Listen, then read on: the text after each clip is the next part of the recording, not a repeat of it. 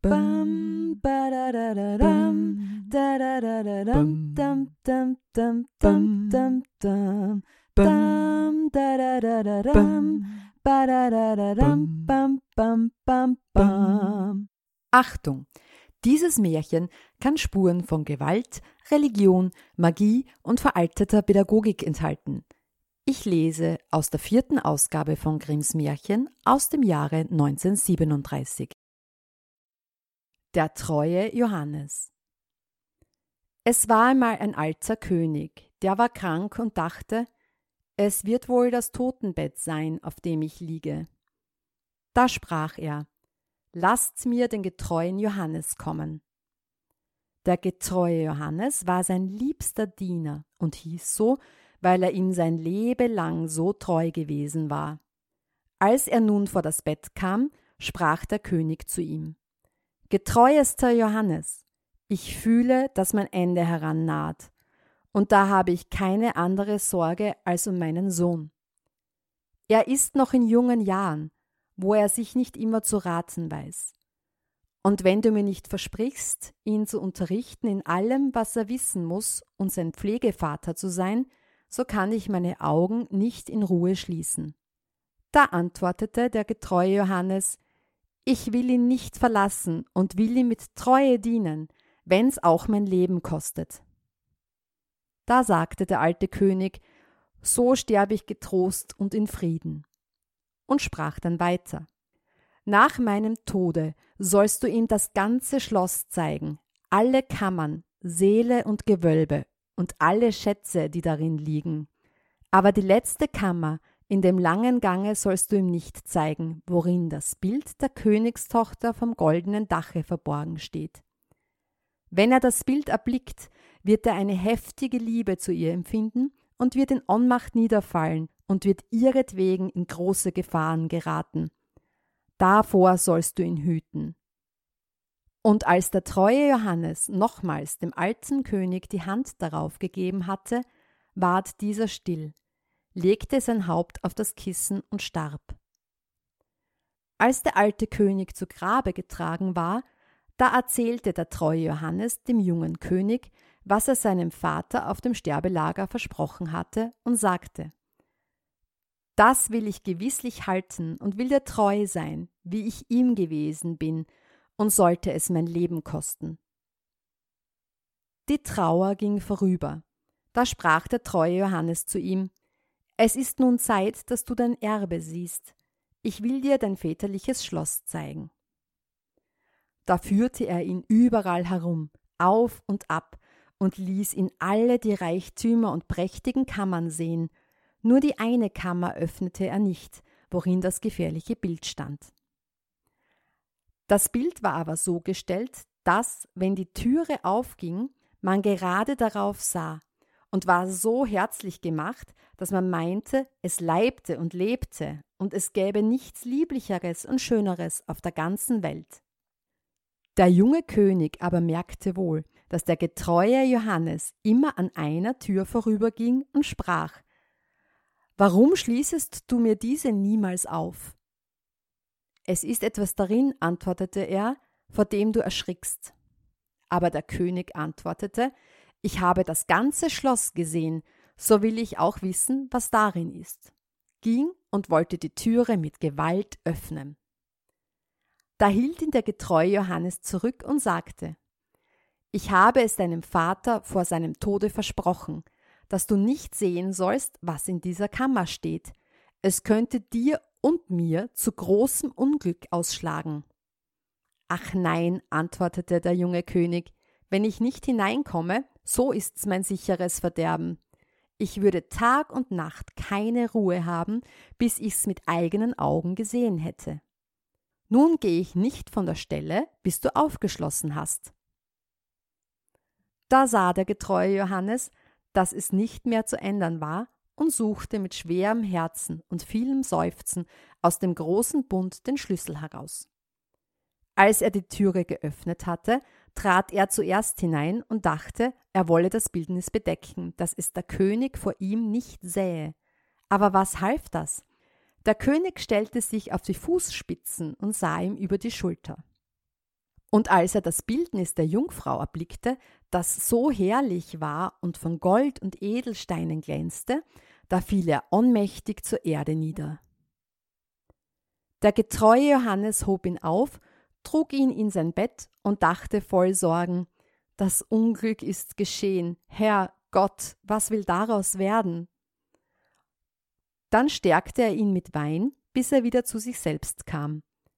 Das erste Wort, das er sprach, war Ach, wer ist das schöne Bild? Das ist die Königstochter vom goldenen Dache, antwortete der treue Johannes. Da sprach der König weiter Meine Liebe zu ihr ist so groß, wenn alle Blätter an den Bäumen Zungen wären, sie könnten's nicht aussagen. Mein Leben sehe ich daran, dass ich sie erlange. Du bist mein getreuster Johannes, du musst mir beistehen.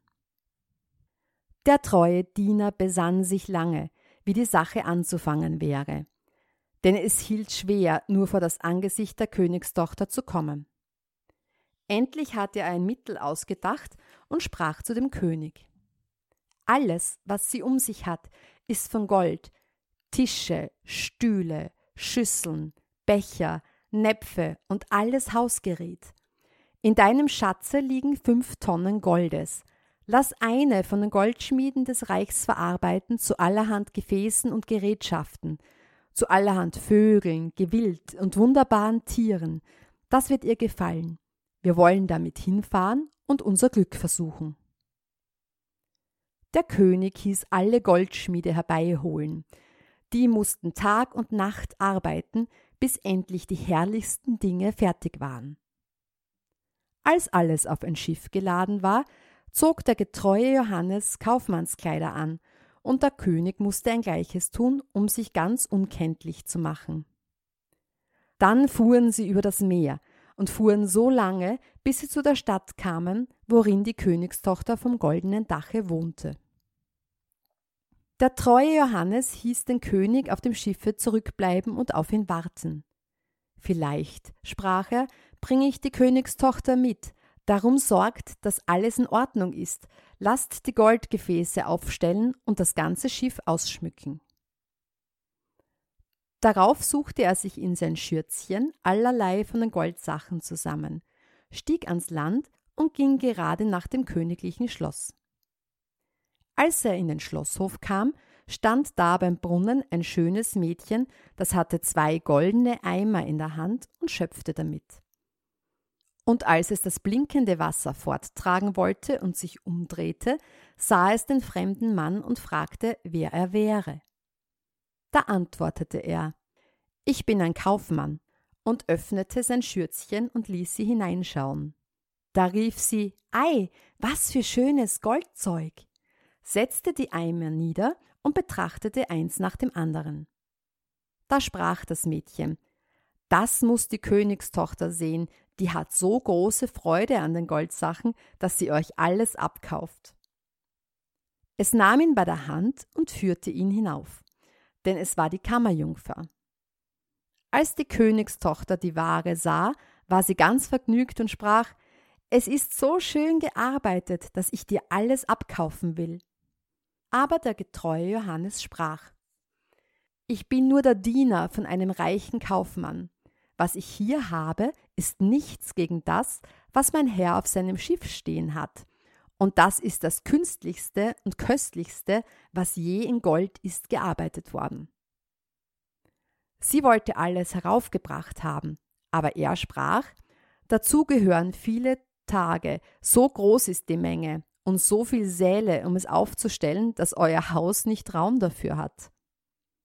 Da ward ihre Neugierde und Lust immer mehr angeregt, so dass sie endlich sagte, Führe mich hin zu dem Schiff, ich will selbst hingehen und deines Herrn Schätze betrachten. Da führte sie der getreue Johannes zu dem Schiffe hin und war ganz freudig. Und der König, als er sie erblickte, sah, dass ihre Schönheit noch größer war, als das Bild sie dargestellt hatte, und meinte nicht anders, als das Herz wollte ihm zerspringen. Nun stieg sie in das Schiff, und der König führte sie hinein. Der getreue Johannes aber blieb zurück bei dem Steuermann und hieß das Schiff abstoßen. spannt alle Segel auf, dass es fliegt wie ein Vogel in der Luft. Der König aber zeigte ihr drinnen das goldene Geschirr, jedes einzeln, die Schüsseln, Becher, Näpfe, die Vögel, das Gewild und die wunderbaren Tiere. Viele Stunden gingen herum, während sie alles besah, und in ihrer Freude merkte sie nicht, dass das Schiff dahinfuhr. Nachdem sie das letzte betrachtet hatte, dankte sie dem Kaufmann und wollte heim. Als sie aber an des Schiffes Rand kam, sah sie, dass es fern vom Land auf hohem Meere ging und mit vollen Segeln forteilte. Ach, rief sie erschrocken, ich bin betrogen, ich bin entführt und in die Gewalt eines Kaufmanns geraten. Lieber wollt ich sterben. Der König aber fasste sie bei der Hand und sprach Ein Kaufmann bin ich nicht, ich bin ein König und nicht geringer an Geburt als du bist aber dass ich dich mit List entführt habe, das ist aus übergroßer Liebe geschehen. Das erste Mal, als ich dein Bildnis gesehen habe, bin ich ohnmächtig zur Erde gefallen. Als die Königstochter vom goldenen Dache das hörte, ward sie getröstet, und ihr Herz ward ihm geneigt, so dass sie gerne einwilligte, seine Gemahlin zu werden. Es trug sich aber zu, während sie auf dem hohen Meere dahinfuhren, dass der getreue Johannes, als er vorn auf dem Schiffe saß und Musik machte, in der Luft drei Raben erblickte, die dahergeflogen kamen. Da hörte er auf zu spielen und horchte, was sie miteinander sprachen, denn er verstand das wohl. Die eine rief, Ei, da führt er die Königstochter vom goldenen Dache heim. Ja, antwortete die zweite, er hat sie noch nicht. Sprach die dritte, er hat sie doch, sie sitzt bei ihm im Schiffe. Da fing die erste wieder an und rief Was hilft ihm das? Wenn sie ans Land kommen, wird ihm ein fuchsrotes Pferd entgegenspringen. Da wird er sich aufschwingen wollen, und tut er das, so sprengt es mit ihm fort und in die Luft hinein, dass er nimmermehr seine Jungfrau wieder sieht. Sprach die zweite, Ist gar keine Rettung? O ja, wenn ein anderer schnell aufsitzt, das Feuergewehr, das in den Halftern stecken muss, herausnimmt und das Pferd damit totschießt, so ist der junge König gerettet. Aber wer weiß das? Und wer es weiß und sagt's ihm, der wird zu Stein von den Fußzehen bis zum Knie. Da sprach die zweite, ich weiß noch mehr, wenn das Pferd auch getötet wird, so behält der junge König doch nicht seine Braut, wenn sie zusammen ins Schloss kommen, so liegt dort ein gemachtes Brauthemd in einer Schüssel und sieht aus, als wär's von Gold und Silber gewebt, ist aber nichts als Schwefel und Pech. Wenn er es antut, verbrennt es ihn bis aufs Mark und Knochen. Sprach die dritte, ist da gar keine Rettung? O ja, antwortete die zweite, wenn einer mit Handschuhen das Hemd packt und wirft es ins Feuer, dass es verbrennt, so ist der junge König gerettet. Aber was hilft's? Wer's weiß und es ihm sagt, der wird halbes Leibes Stein vom Knie bis zum Herzen. Da sprach die dritte, ich weiß noch mehr, wird das Brauthemd auch verbrannt, so hat der junge König seine Braut doch noch nicht. Wenn nach der Hochzeit der Tanz anhebt und die junge Königin tanzt, wird sie plötzlich erbleichen und wie tot hinfallen. Und hebt sie nicht einer auf und zieht aus ihrer rechten Brust drei Tropfen Blut und speit sie wieder aus, so stirbt sie.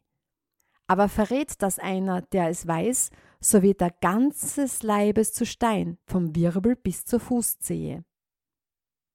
Als die Raben das miteinander gesprochen hatten, flogen sie weiter, und der getreue Johannes hatte alles wohl verstanden, aber von der Zeit an war er still und traurig. Denn verschwieg er seinem Herrn, was er gehört hatte, so war dieser unglücklich. Entdeckte er es ihm, so musste er selbst sein Leben hingeben. Endlich aber sprach er bei sich Meinen Herrn will ich retten, und sollte ich selbst darüber zugrunde gehen. Als sie nun ans Land kamen, da geschah es, wie der Rabe vorhergesagt hatte, und es sprengte ein prächtiger, fuchsroter Gaul daher. Wohlan, sprach der König, der soll mich in mein Schloss tragen, und wollte sich aufsetzen. Doch der treue Johannes kam ihm zuvor, schwang sich schnell darauf, zog das Gewehr aus den Halftern und schoss den Gaul nieder. Da riefen die anderen Diener des Königs, die dem treuen Johannes noch nicht gut waren, wie schändlich, das schöne Tier zu töten, das den König in sein Schloss tragen sollte.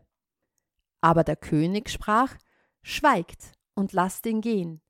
Es ist mein getreuester Johannes, wer weiß, wozu das gut ist. Nun gingen sie ins Schloss, und da stand im Saal eine Schüssel, und das gemachte Brauthemd lag darin und sah aus nicht anders, als wäre es von Gold und Silber. Der junge König ging darauf zu und wollte es ergreifen. Aber der treue Johannes schob ihn weg, packte es mit Handschuhen an, trug es schnell ins Feuer und ließ es verbrennen. Die anderen Diener fingen wieder an zu murren und sagten, Seht, nun verbrennt er gar des Königs Brauthemd. Aber der junge König sprach, Wer weiß, wozu es gut ist, lasst ihn gehen, es ist mein getreuester Johannes. Nun ward die Hochzeit gefeiert. Der Tanz hub an und die Braut trat auch hinein. Da hatte der treue Johannes Acht und schaute ihr ins Antlitz. Auf einmal erbleichte sie und fiel wie tot zur Erde. Da sprang er eilends hinzu, hob sie auf und trug sie in eine Kammer. Da legte er sie nieder, kniete und sog die drei Blutstropfen aus ihrer rechten Brust und speite sie aus. Alsbald atmete sie wieder und erholte sich. Aber der junge König hatte es mit angesehen und wusste nicht, warum es der getreue Johannes getan hatte, ward zornig darüber und rief Werft ihn ins Gefängnis. Am anderen Morgen ward der getreue Johannes verurteilt und zum Galgen geführt. Und als er oben stand und gerichtet werden sollte, sprach er Jeder, der sterben soll, darf vor seinem Ende noch einmal reden, soll ich das Recht auch haben? Ja, antwortete der König, es soll dir vergönnt sein. Da sprach der treue Johannes, ich bin mit Unrecht verurteilt und bin dir immer treu gewesen, und erzählte, wie er auf dem Meer das Gespräch der Raben gehört und wie er, um seinen Herrn zu retten, das alles hätte tun müssen. Da rief der König, O mein treuester Johannes, Gnade, Gnade, führt ihn herunter. Aber der treue Johannes war bei dem letzten Wort, das er geredet hatte, leblos herabgefallen und war ein Stein. Darüber trug nun der König und die Königin großes Leid. Und der König sprach, Ach, was habe ich große Treue so übel belohnt? Und ließ das steinerne Bild aufheben und in seine Schlafkammer neben sein Bett stellen. So oft er es ansah, weinte er und sprach Ach, könnte ich dich wieder lebendig machen, mein getreuester Johannes. Es ging eine Zeit herum, da gebar die Königin Zwillinge, zwei Söhnlein, die wuchsen heran und waren ihre Freude. Einmal, als die Königin in der Kirche war und die zwei Kinder bei dem Vater saßen und spielten, sah dieser wieder das steinerne Bildnis voll Trauer an, seufzte und rief Ach, könnte ich dich wieder lebendig machen, mein getreuester Johannes. Da fing der Stein an zu reden und sprach Ja, du kannst mich wieder lebendig machen, wenn du dein Liebstes daran wenden willst. Da rief der König Alles, was ich auf der Welt habe, will ich für dich hingeben. Sprach der Stein weiter wenn du mit deiner eigenen Hand deinen beiden Kindern den Kopf abhaust und mich mit ihrem Blute bestreichst, so erhalte ich das Leben wieder. Der König erschrak, als er hörte, dass er seine liebsten Kinder selbst töten sollte, doch dachte er an die große Treue und dass der getreue Johannes für ihn gestorben war, zog sein Schwert und hieb mit eigener Hand den Kindern den Kopf ab. Und als er mit ihrem Blute den Stein bestrichen hatte, so kehrte das Leben zurück, und der getreue Johannes stand wieder frisch und gesund vor ihm. Er sprach zum König, Deine Treue soll nicht unbelohnt bleiben, und nahm die Häupter der Kinder, setzte sie auf und bestrich die Wunde mit ihrem Blut. Davon wurden sie im Augenblick wieder heil, sprangen herum und spielten fort, als wäre ihnen nichts geschehen. Nun war der König voll Freude, und als er die Königin kommen sah, versteckte er den getreuen Johannes und die beiden Kinder in einem großen Schrank. Wie sie hereintrat, sprach er zu ihr Hast du gebetet in der Kirche? Ja, antwortete sie, aber ich habe beständig an den treuen Johannes gedacht, dass er so unglücklich durch uns geworden ist. Da sprach er Liebe Frau, wir können ihm das Leben wiedergeben, aber es kostet uns unsere beiden Söhnlein, die müssen wir opfern. Die Königin ward bleich und erschrak im Herzen, doch sprach sie Wir sind's ihm schuldig wegen seiner großen Treue. Da freute er sich, dass sie dachte, wie er gedacht hatte, ging hin und schloss den Schrank auf, holte die Kinder und den treuen Johannes heraus und sprach Gott sei gelobt, er ist erlöst, und unsere Söhnlein haben wir auch wieder, und erzählte ihr, wie sich alles zugetragen hatte. Da lebten sie zusammen in Glückseligkeit bis an ihr Ende. Bam, ba da da da dam, da da da da dam, dam dam dam dam dam dam, dam da da da da dam, ba da da da dam, bam bam bam bam.